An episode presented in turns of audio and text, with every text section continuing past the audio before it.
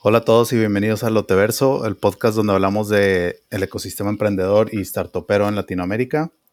Eh, nos acompañan Hugo Herrera, Carlos, eh, Eugenio y yo, Rodrigo. Y bueno, pues nos arrancamos con algunas noticias interesantes que han sucedido en, estas últimas dos semanas desde el episodio anterior. Eh, el primero, no sé si tuvieron la dicha de encontrarse esta noticia, pero que Walmart lanzó dos eh, metaversos paralelos en, el mundo de Roblox. Yo personalmente ya me metí a, picotearlo un rato y pues no, no hay nada que hacer. Pero pues el chiste es discutir un poquito de, opiniones. uno de los dos metaversos, uno, el primero se llama Walmart Land y la tirada es que ahí venden Verge, sin albur. Eh, Verge es como virtual merch. Este, entonces puedes entrar ahí y comprar zapatitos para tu monito en Roblox. Y el otro es uno que se llama Walmart Universe o Play Universe, creo. Y bueno, ahí entras y hay pues minigames de, de marcas de juguetes y así. Pero bueno, algo interesante es que el CMO de, de Walmart hizo como una aparición en el escenario y dio una charla estelar y, y, yo vi el video y es nada más una persona viéndolo. Entonces está bastante triste y, bueno, no sé, ¿qué opinan de, retailers entrando al mundo de... Yo estaba leyendo una nota de eso, Rod, y decía que está entrando fashionably late, o sea, que está bien, o sea, que está bien que está entrando. No es el primer retailer que entra, obviamente, si, si lo ves así, güey. Y pues yo creo que está entrando a entenderle. O sea, creo que todavía no saben qué quieren, qué quieren sacar de ahí. Nadie sabe qué quiere sacar de ahí. Yo lo platicaba con, con Balovinos, el de Borolbits, que realmente cómo cree que ser una interacción física virtual y, y pues hay demasiadas assumptions de lo que puede llegar a pasar, güey. Pero creo que eso es como que un poquito más notorio en el en los retailers, ¿no? Porque en las marcas es más straightforward. Pues tienes unos tenis Nike en el mundo real y te compras unos Nike en, en el metaverso, ¿no? Pues igual tu avatar es tu monito, tiene unos tenis de, de una marca que te gusta usar y está como más directo, ¿no? No, pero es que es un mar al final es un marketplace, güey. O sea, lo que quieres es un marketplace, pero en el, en, el metaverso, güey. Pero, por ejemplo, Roblox es el Walmart de esos productos. O sea, ¿ya para qué quieres el Walmart? por eso te digo que ya entraron tantito tarde, güey. O sea, no fueron el primero en inventarlo, pero ahí Creo que también un factor interesante, digo, no sé si por ahí alguna vez vieron el... Hay un reality de People from Walmart. Em, o sea, la clientela de Walmart creo que difícilmente la veo no sé, suscribiéndose y metiéndose al metaverso de Walmart. No, no sé qué opinan ¿Quién, ¿quién es la clientela de Walmart? Eso, en pregunta, mi opinión. Pregunta No, está, está muy pulverizado. Entonces todos, ¿no? No, pues no, güey, no. O sea, el concepto de hipermercado justamente describe que va para todos los segmentos sociales en una geografía de 10 kilómetros a la redonda. O sea, es súper amplio. Podría ser de los targets más grandes que porque tienes People of Walmart, que son los rednecks de Walmart, pero siento que eso es como buscados adrede, ¿no? O sea, es como un nitpicking que está muy bueno. Sí, sí, sí, sí. Bueno, y, digo... Yo, a ver, yo no lo veo una mala decisión. Este, sabemos que Walmart está sentado en cash, le paga a sus proveedores a 20 días, este, eh, paga 90 y ya llegó tarde una vez a la repartición del e-commerce y le ha costado muchísimo trabajo entrar. Yo te diría, aún ni entra este, no es un big player en la mayoría de los países. Me parece que quieren dar este paso para ver qué pasa, ¿no? ver qué, qué, qué puede hacer ahí. Seguramente el e-commerce va a evolucionar hasta cierto punto que se, que, se asemeje a, a, los metaverse este, y puedas en el metaverse ir a comprar una lechuga, güey, y te va a llegar una lechuga real a tu casa. Yo creo que por ahí va. Al estar sentado en cash y saber que llegue una vez tarde a la fiesta, yo no lo veo eh, como una mala decisión. Si fuera una decisión de diversificar, ahí sí lo diría, tan locos. Yo no el único escenario que, me parece que, va por que veo a Walmart siendo exitoso en el metaverso es en un tipo Earth 2, que hay una réplica exacta del, del mundo y quieres tener tu Walmart porque en, el, en tu casa de al lado tienes un Walmart. Pero a ver, güey, ¿tú crees que la gente del metaverso no va a ser sensible al precio? O sea, estos güeyes un precio, güey. Precio y disponibilidad. Al final esa es su estrategia y la van a hacer en todos lados donde estén, güey. 100%. O sea, si tú vas a conseguir en Roblox unos tenis, güey, de 100 dólares y en Walmart los mismos tenis a 85 dólares, te vas a comprar a Walmart, güey, en el metaverso. Ah, pero. O puedes, o puedes conectarlo con la realidad, güey. O sea, sí, no, no, pero, sabes o sea, una, si al, una visita, una visita virtual. Hoy puedo comprar una lechuga en walmart.com y me llega después. a lo mejor y la otra es. Esa, esa, esa, otra es como la ese user experience, ¿cómo va, cómo va evolucionando? Otra es lo, lo, que tú dices, este, de, oye, a lo mejor compras el artículo real en Walmart y te viene con un cupón y tú lo descargas virtual. Pero para qué, Hay muchas para qué necesitas a la tienda del Walmart virtual, es lo que todavía no entiendo. Pero bueno, a ver, voy a aventar unos pues, stats. También, también creo que podría ser un tema, no, tal vez realmente no se creen exitosos en eso, pero al público inversionista le gusta que esté ahí, O sea, el hecho de que no esté le puede costar. Pues es que ya le costó el e-commerce, güey. Tú lo dijiste. Ya a, todos los retailers les costó no creer en el e-commerce, güey. Y nadie es relevante en el e-commerce de los, de los fuertes de Brick and Mortar, güey. La realidad. Creo que algo que yo, o sea, que nuestro gamer in-house, persona me gustaría o lo podría utilizar, sí, de mi insight un poco, o sea, sí estaría chido, güey, la neta, meterte a la tienda de Walmart y caminar los pasillos con tu monito y ver los productos que, que a lo mejor, sí, o sea, sí, estaría hecho que fuera una réplica Eres una señora digitalizada, tú. Este, porque igual y, no sé, güey, si quieres ir a ver las bicicletas o los proyectores o lo, you name it, X producto, de que, güey, pues para que voy a ir hasta el Walmart, que está a 30 minutos de mi casa, si me pudiera meter, ver el producto y quizás en algún futuro, digo, tú, Rod, que eres fan del Oculus, güey, pues hasta mi, pedo, agarrarlo. Y, o sea, mi pedo es que exactamente no sea probarlo. Eso. O sea, yo cuando...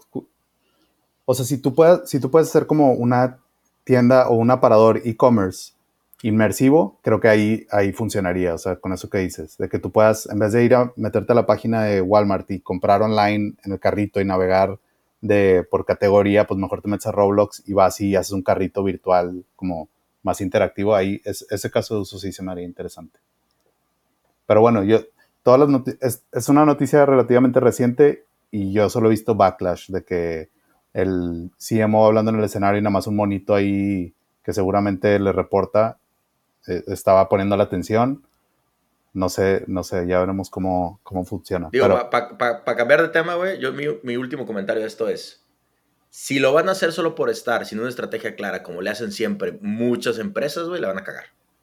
Va, pero todavía quiero tirar unos, unos stats a ver, a ver si sale algún insight interesante. Bueno, eh, sobre Roblox para, para, ver si encontramos como algún, algún thread de por qué le podría interesar a Walmart. Tiene 53 millones de usuarios diarios, que es un chingo.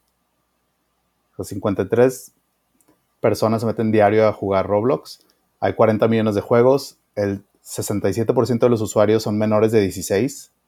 O sea, ya vas tarde, Eugenio. Eh, el 14% de los, solo el 14% de los usuarios son mayores de 25. Y eh, bueno, tienen una cosa similar que a, las App Stores, que Roblox se queda con el 30% del, del User Generated Content. En este caso, pues son las, las apps del App Store, son los juegos de Roblox. Entonces, tienen gente creándoles juegos, creándoles contenido y ellos se van quedando con, con su piquito de 30%. Y bueno, ticket promedio de gasto en Roblox, 15 dólares. Ah, bueno, y poniéndolo en contexto de la TAM, eh, los, dos países latinoamericanos que figuran en el top 5 de países que usan Roblox, Brasil en el segundo lugar y México en quinto lugar. Eso me hizo interesante. Mm, ahí se ve la oportunidad clarísima, ¿no? De que México todavía está rezagado en muchos aspectos así. Como dice la tesis del Lote Capital, por si la quieren leer. Pueden irse a la página y solicitarla. A mí, me ha tocado ver un poquito, digo, hablando de, de pues, metaversos y videojuegos, de lo que va un poco esta onda, este, pues entre primos y primas que tienen ya hijos de 6, 7, 8 años, que no pueden parar de jugar Roblox, o sea, se está volviendo como un fenómeno, este, pues en Fortnite en su momento, o no sé, y ni se diga, pues como dijiste, Rod, pues, el, dinero que sí se gasta, ¿no? En cerrar de ojos, el, niño de 6, 7 años ya se gastó 100 dólares. Sí, güey.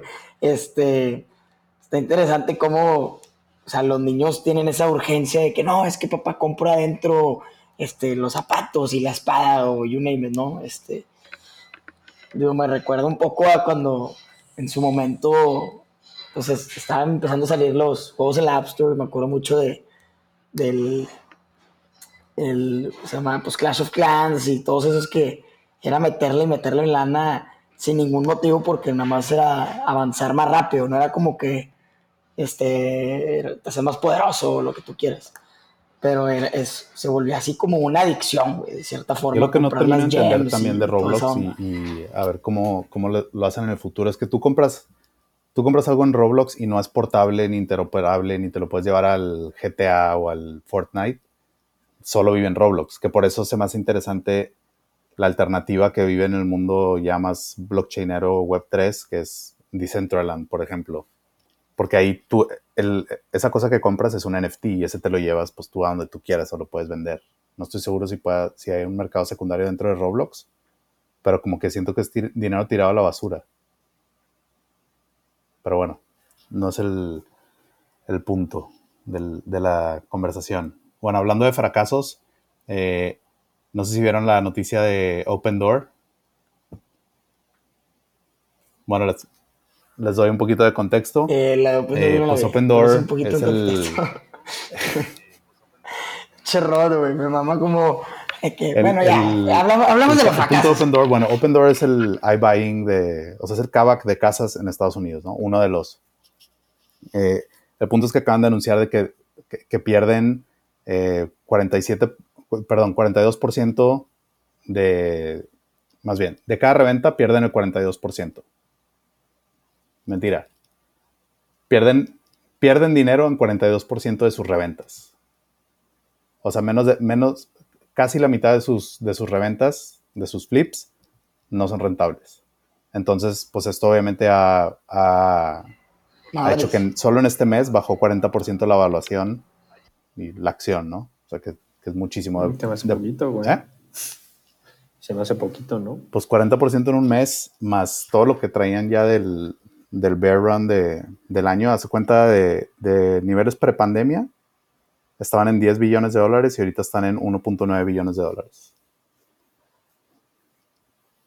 Pues en gran por la tasa sí, y, gran parte, o sea, lo que dicen es, compraron muy caro cuando se calentó el mercado.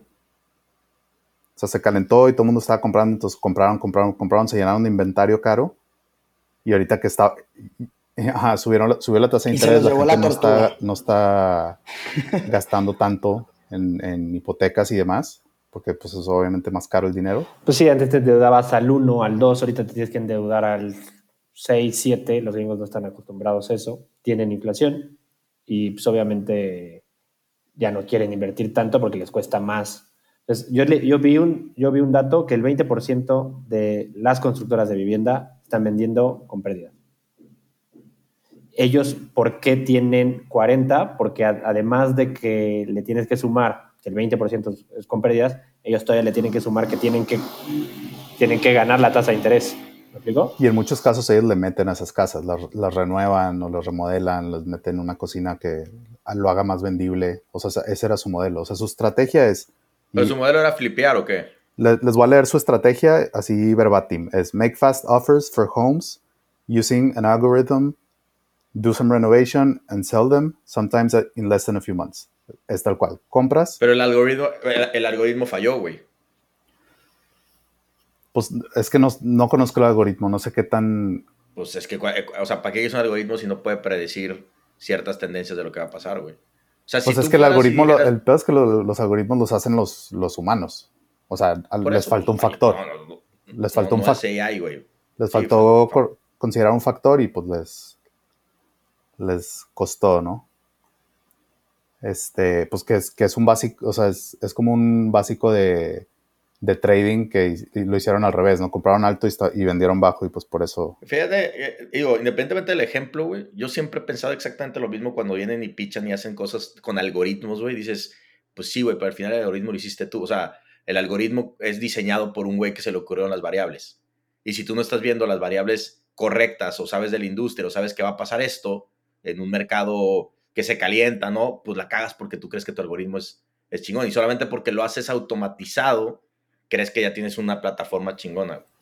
Sí, o sea, creo, que, por eso, le pasa a muchos, güey. Sí. o sea, sí, yo creo que por eso también tiene tanto valor cuando, cuando vemos que viene una startup a picharnos y, traen un CTO que trabajó pues en una buena compañía, ¿no? Que ya trae como un, background interesante versus a, un recién egresado o, algo Eso a mí siempre me preocupa que no haya nadie en la, en la startup que pueda haber visto esto de la vida real de la industria donde están metidos, güey.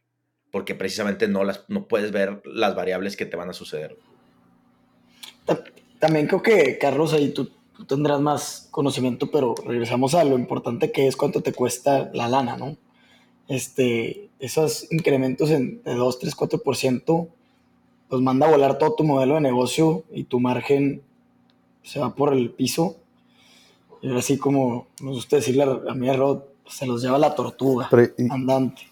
No, hubiera estado interesante como escuchar las conversaciones, porque siento que seguro tienen algún economista o algún financiero dentro de Open Door que les ha de haber advertido, pero creo que se, muy probablemente se dejaron llevar por la burbuja tech y se atascaron.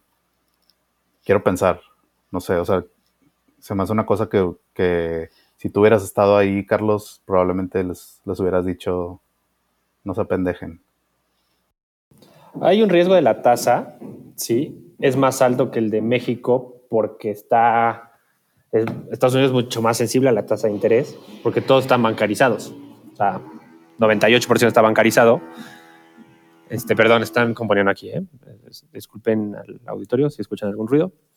Eh, sí, pero adicional al riesgo de, la tasa de interés, que ese es este, pues exógeno, otro exógeno que tal vez sí se pudo haber visto es la cantidad de la demanda de casas, o sea, que no depende de ellos. Pues, o sea, que no.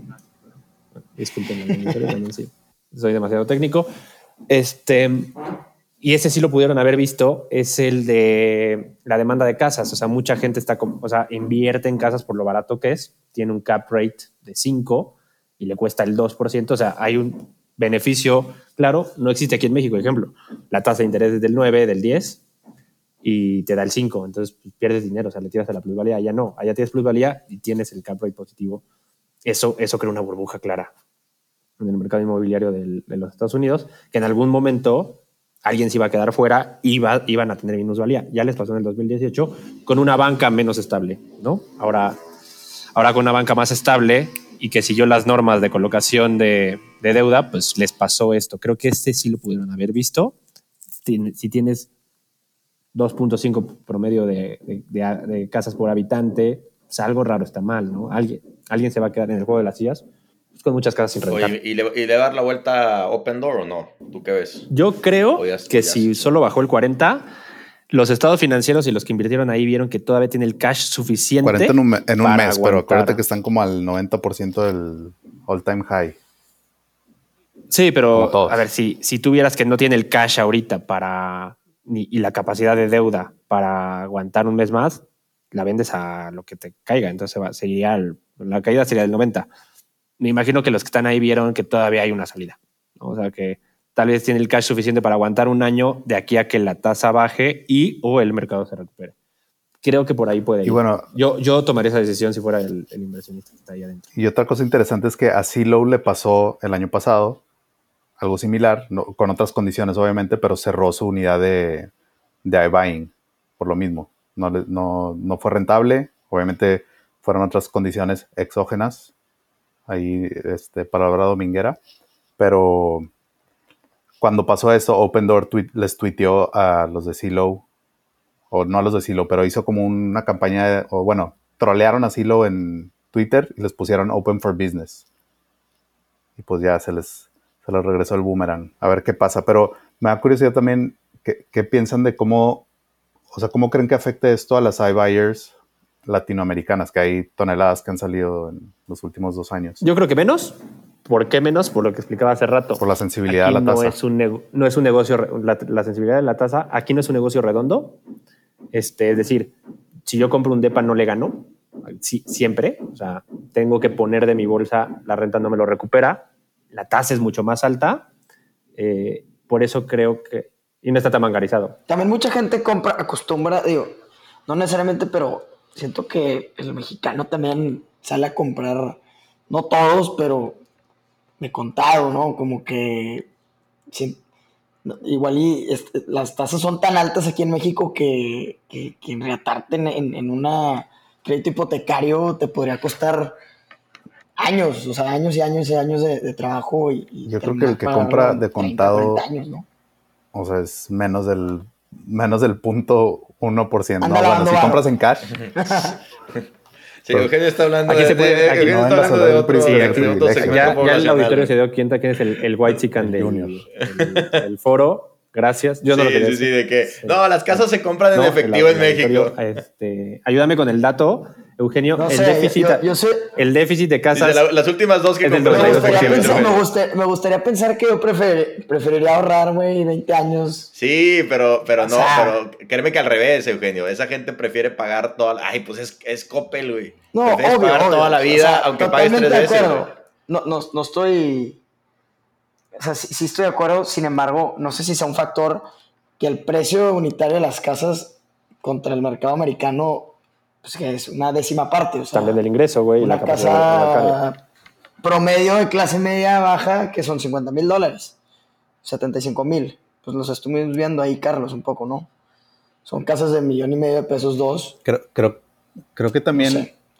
o sea, bueno, dos cosas. Creo, creo que muchas iBuyers, o sea, las que lo están haciendo bien, al menos en la TAM, tienen como varias líneas de, de negocio, ¿no? No solo iBuying, que creo que también por eso sí lo pudo cerrar esa unidad porque tenía como otros, otros revenue streams, pero también creo que eso es lo que hace tan interesante el modelo de rent to own, de lo que hablábamos el episodio pasado, porque contrario a lo que Eugenio dice, mucha gente no puede pagar una casa de, contado y ni siquiera la, el enganche, entonces el rent to... Contrario a la suposición de Eugenio. Pues el rent to own te, te ayuda a formar ese enganche, a construir tu historial crediticio y acceder a, pues a una casa humilde, como le diría Eugenio. Sí, yo creo que yo creo que es exactamente el modelo rent to own es, es el bueno. Sí, y más en Latinoamérica. Y bueno, eh, falta el factor que, esta nueva generación. No sé si no quiere, y, me estoy y me voy a meter en un debate social. No sé si no quiere o no puede. Pues yo creo que una combinación de las dos, pero no, creo, que, la, gente hoy en día, güey, quiere ya vivir, güey. No, güey, te voy a decir que no quiere. computadora, güey, irse a Oaxaca, güey. A ver, güey, te voy a decir que no quieren el compromiso de tenerla que pagar, güey. Claro que si tuviera. Sí, si fuera, si fuera el 10% de sus ingresos, no tendría problema. Pero como ahorita es. La compraran. Ahorita, como es el no es no 40, comprar, pues obviamente no la quieren comprar. O sea, es un es el compromiso, güey. Es el compromiso. Tienes plusvalías históricas del. O sea, literal, es, es, parafraseando lo que hizo Eugenio. ¿Por qué dijo, prefiero pagarle en casa? En los últimos 10 años tienes plusvalías históricas del 7% y no ha tenido el salario ese incremento, pues evidentemente es también porque no puede. O sea, la plusvalía de los últimos 10 años, ¿de cuánto dijiste? El 7%. El salario real no ha crecido en esa.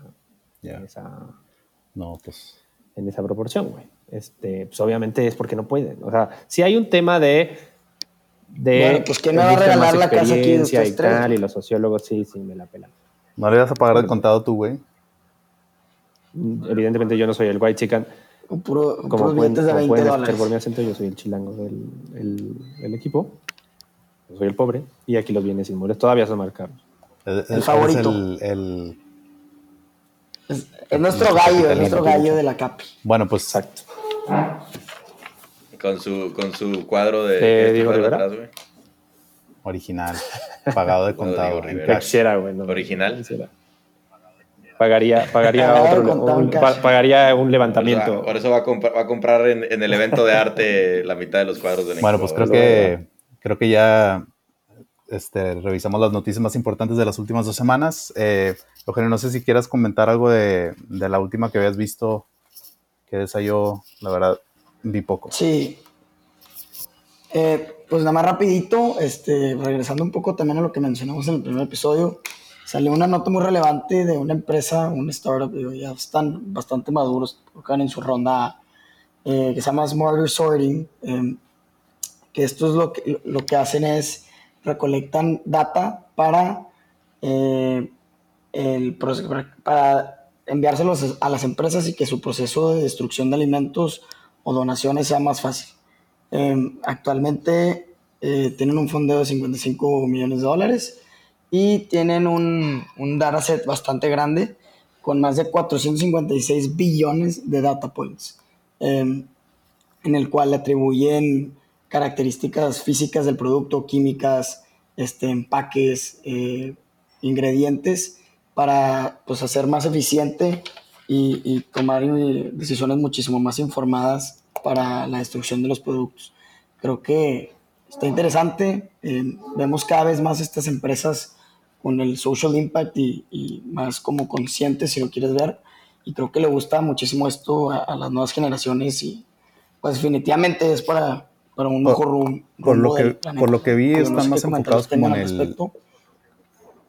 Por, decir, por decirlo de una manera, del, del ahorro o del, del, evitar el desperdicio after the fact. O sea, una vez que ya caducó o que ya lo van a tirar, Sí, totalmente. O sea, es, es producto ya, ya no, no, hubo uso.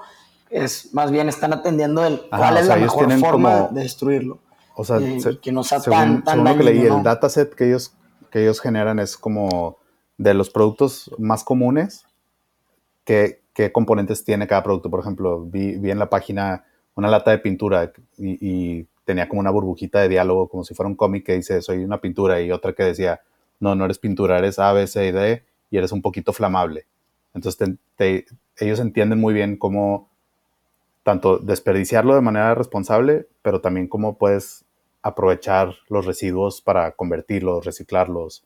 Y, sí, pues, economía circular 100%, güey. O sea, al final es, ok, ya no te sirvió. O sea, tenía que tenerlo ahí y tenía que caducar porque tengo que dejarlo disponible. Pero eso, ¿qué pasa después? Mi única incógnita o duda que me gustaría preguntarles a ellos y si platicáramos con ellos algún día, es cómo, o sea, cómo incentivas, que, sé que en Estados Unidos pues tienen como regulaciones un poquito más estrictas, pero cómo incentivas al, al retailer a generarte como todos estos reportes o entregarte todo esto, porque por lo que vi también en la página tienen que generar como unas etiquetas especiales y ponerlo en contenedores diferentes. ¿Cómo, o sea, cómo evitas disrumpir su, su cadena de, de operación, no? Eso, va a estar interesante. Sí, tienes un, buen punto. Pues que Estados Unidos es muchísimo más duro con estas ondas de regulations y sanciones, en el cual creo que grandes corporativos, digo, em, ha habido de todo, pero ya no están para, para hacer, digo, aquí en México, güey, van y disponen este, cubetas de pintura a un lago, güey, directo a la alcantarilla, ¿no? Este, pues porque por lo mismo que no hay una una ley, una regulación una Supervisión. Yo creo que ley sí hay, güey. O sea, la, ley sí, obvio, pero pues, sí, como una supervisión real que, no lo hagas. Aquí. Sí. Sí, sí, sí, ese es el tema. Estaba intentando buscar la palabra, es como law for o en español. Es de nuestro ya sabemos. San Petrino, residente, nuestro residente. O sea, sí, se me viene a la mente. Este. Silicon Valley. Silicon Valley. No, puede pasar un episodio sin que mencionemos Silicon Valley. impulsar el Silicon ecosistema. Este. Ah, bueno, se, me hace, se me hace interesante, pero.